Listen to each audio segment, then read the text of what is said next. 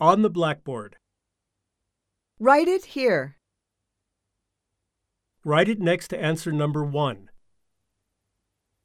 Take a piece of chalk and write the answer there. Come to the board and write your answers. I'll write the answers on the board.